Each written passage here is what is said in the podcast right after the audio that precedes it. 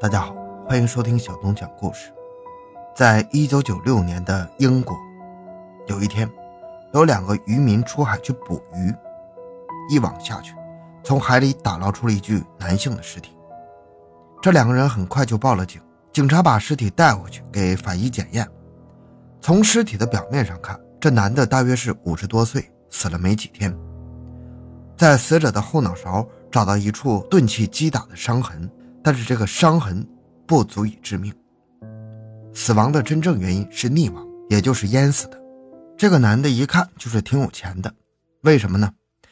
除了他穿的衣服、裤子牌子都很高级之外，最重要的是他的左手上戴着一块劳力士手表，而这块劳力士手表就成了破案的关键。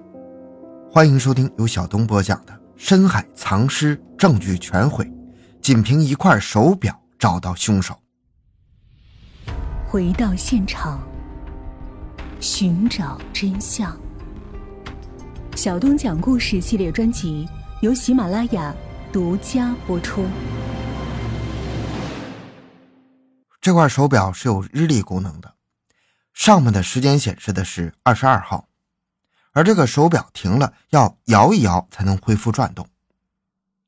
咱们先说说这个劳力士手表的运动原理，它是那种采用手动上发条，或者是佩戴者持续运动来获得动能的这两种方式。那既然这个男的已经死了，那么手表当然就不能动了。要知道这个线索很关键呢。根据手表佩戴者在停止运动后能够维持两天的功能，所以警察推断出一个较为准确的遇害时间。这个男的是在七月二十日左右遇害的，而劳力士手表对于案件的作用远不止于此。这是一块有二十多年历史的老手表了，那表主肯定会有一些日常的维护啊、维修什么的。而每一块尊贵的劳力士手表后面都有一串编码，这个编码记录了尊贵的购买者信息。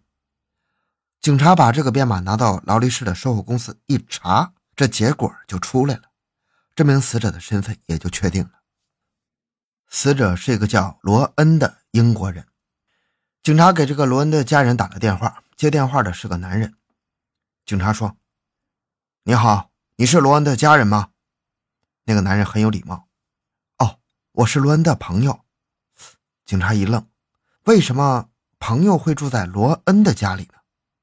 警察说：“呃，罗恩死了。”你能不能到警察局来协助我们调查？这个男的很快就到了警察局。他说自己叫大卫，是罗恩最好的朋友。大卫五十多岁，浑身名牌，谈吐斯文得体，人也挺有魅力的。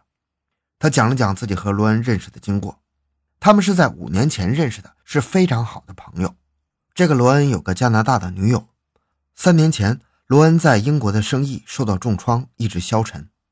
大卫就借给罗恩几万英镑。还赞助了机票，让罗恩和加拿大女友去加拿大做生意。只不过这个罗恩的生意又失败了，女友也告吹了。两个月前，罗恩意志消沉地返回英国，和大卫喝酒聊天。那个时候，罗恩对大卫说，自己可能会去法国发展。罗恩没钱还债啊，大卫也不忍心催债，罗恩就把自己家里的钥匙交给大卫，让大卫住在他家里，然后罗恩就消失了。大卫说。从两个月前的那次见面之后，我就再也没有见过他了。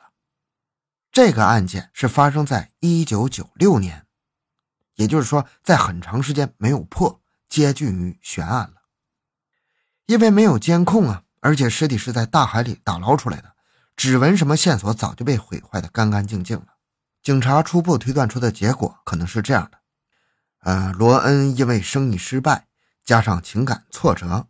所以产生了轻生的念头，他租了条船到了海上，然后从海上纵身跳入海中自杀了。但是这样问题就来了，那罗恩头上的伤是怎么回事呢？警察判断，那可能是罗恩跳入海里蹭到了船板或者礁石留下的。总之，结案了。本来这个案件到这里就差不多结束了，但是有个叫柯林汉的小警察立功了。这个柯林汉刚入职一周，这是他人生的第一个案件。基于有疑点就要追查到底的原则，他向上司请求让他再查几天。上司同意了。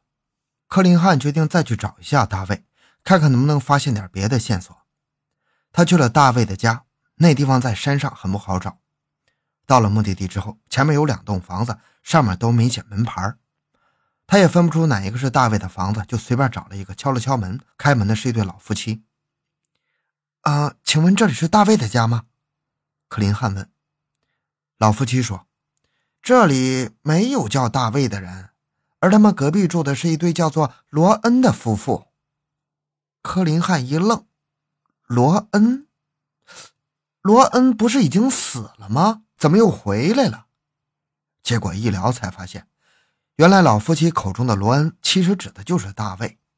简单来说，这个大卫一直盗用罗恩的名字和身份居住在这里，这就很可疑了。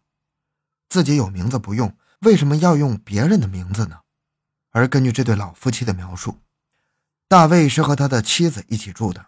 大卫五十岁，娇妻只有二十一岁，还有两个小孩。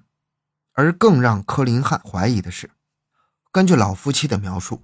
这个大卫和他的妻子从来都不出去工作，每天就是待在房子里，周末开车出去采购大包小包的生活用品和食物，吃的穿的都很好，好像有花不完的钱一样。而且他还有艘船，经常开船去钓鱼。克林汉马上回到警局，开始调查大卫，有了重大发现。这个大卫在英国是查不到身份的，他无论是交水电费还是银行卡消费。全都是签的罗恩的名字，用的罗恩的卡。根据大卫的照片再发到邻国一查，很快美国警察那边提供了大卫的资料。这个大卫是个诈骗通缉犯，几年前骗了几百万，从美国出逃，逃到了英国。那这就解释得通了，他为什么那么有钱，而且为什么要使用罗恩的名字。而大卫拥有的那艘船很快在海边被找到了，经过偷偷的侦查。在船上发现了几根罗恩的毛发，这次警察已经有理由怀疑大卫了，把大卫请来警察局进行调查。不过到了警察局之后，面对审问，大卫的表现非常镇定。他说：“是啊，我是用罗恩的名字呀。三年前罗恩去加拿大做生意，他是没打算回来的呀。罗恩亲口同意我用他的名字在英国生活呀，而且他坚持说自己没杀罗恩。”克林汉就问了：“那在你的船上发现了罗恩的头发，你怎么解释？”“那就是两个月前我们最后见面那次，是在船上，所以头发就留下了呀。”大卫辩解。克林汉知道这些说辞都是大卫的狡辩，可是以现有的证据，几根毛发，一堆口头的承诺，没有实质的证据，警察是无法起诉大卫杀人的。想不出答案的克林汉就走到了海边抽烟散步。他看着前面的那片大海，海中有很多的游泳爱好者，还有很多的冲浪选手。他突然想到了一个关键的问题：海水是有浮力的，罗恩的尸体肯定也是有浮力的，尸体怎么能沉到海底呢？那肯定有什么东西是绑住他的呀。克林汉翻查最早发现尸体的现场照片。结果发现，一堆缠绕罗恩尸体的渔网中有一根船锚。其实，这根重要的船锚证据本来是找不到的，因为在当时的警察发现尸体后，只是拍了照片，然后把渔网剪开，取走尸体里面的其他东西都没带回来，所以遗漏了一个非常重要的证据——那根船锚。克林汉赶快去找最早发现尸体的两个渔民，很幸运的是，渔民没有把船锚丢掉。渔民觉得那个东西可能还有用，就放在仓库里了。克林汉对这个船锚仔细检查，发现船锚是当时被绑在罗恩皮带上的，船锚的重量让罗恩沉入了海底，而且这根船锚和罗恩的后脑的伤口是吻合的。还有，这根船锚是原厂的，有编号，而这个编号来自于大卫的那条船。紧接着，在那条船上又找到了 GPS 定位，显示大卫的船在七月二十日出现在案发海域。那到这儿，警察就有足够的证据怀疑是大卫杀死了罗恩呢。但是大卫还是拒不承认，他辩解说自己在七月二十日在家里陪老婆。那天他把船借给了罗恩，罗恩自己去的海里，他并不知情。克林汉问：“你不是说这两个月你都没见过罗恩吗？怎么现在又说见过了？”大卫嘿嘿一笑：“哈哈啊，对不起啊，我忘了。证据还是不够啊。由于国外的法律，疑点归于被告。”警察不能证明大卫在案发那天是自己驾船出海或者见过罗恩，所以指控大卫还缺少了一个关键的证人。警察希望大卫那个二十一岁的妻子能够指控大卫，但是一查愕然了，这个妻子和大卫竟然还有另外一层不耻的关系。大卫的妻子是大卫的亲生女儿，也就是说，大卫和女儿乱伦，还生了两个孩子。也所以说，这一家人都没有身份，大卫才会这么热切的想要一个罗恩的身份，这样也就能解释得通。三年前，大卫为什么会赞助钱给罗恩，让罗恩去加拿大？他想要罗恩的身份。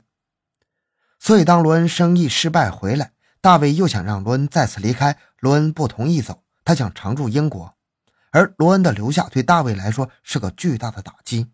他不想放弃已经安稳的生活，也不想再颠沛流离的逃亡，所以说他决定杀死罗恩。而大卫的妻子，也就是他的女儿，一直都知道所有的事情，他是共犯呢。警察开导了他，并且承诺，你只要出面指控大卫的话，就能赦免你的罪。而最终，这个女儿也做了最有力的证人，她证实七月二十号那天，大卫和罗恩一同出海，直到很晚才回了家。而大卫最终因为谋杀罪入狱了。大卫入狱之后，他的女儿带着两个孩子去外地，开始了隐姓埋名的生活。好了，这个案件讲完了。小东的个人微信号六五七六二六六，喜欢小东的朋友请多多打赏，感谢您的收听，咱们下期再见。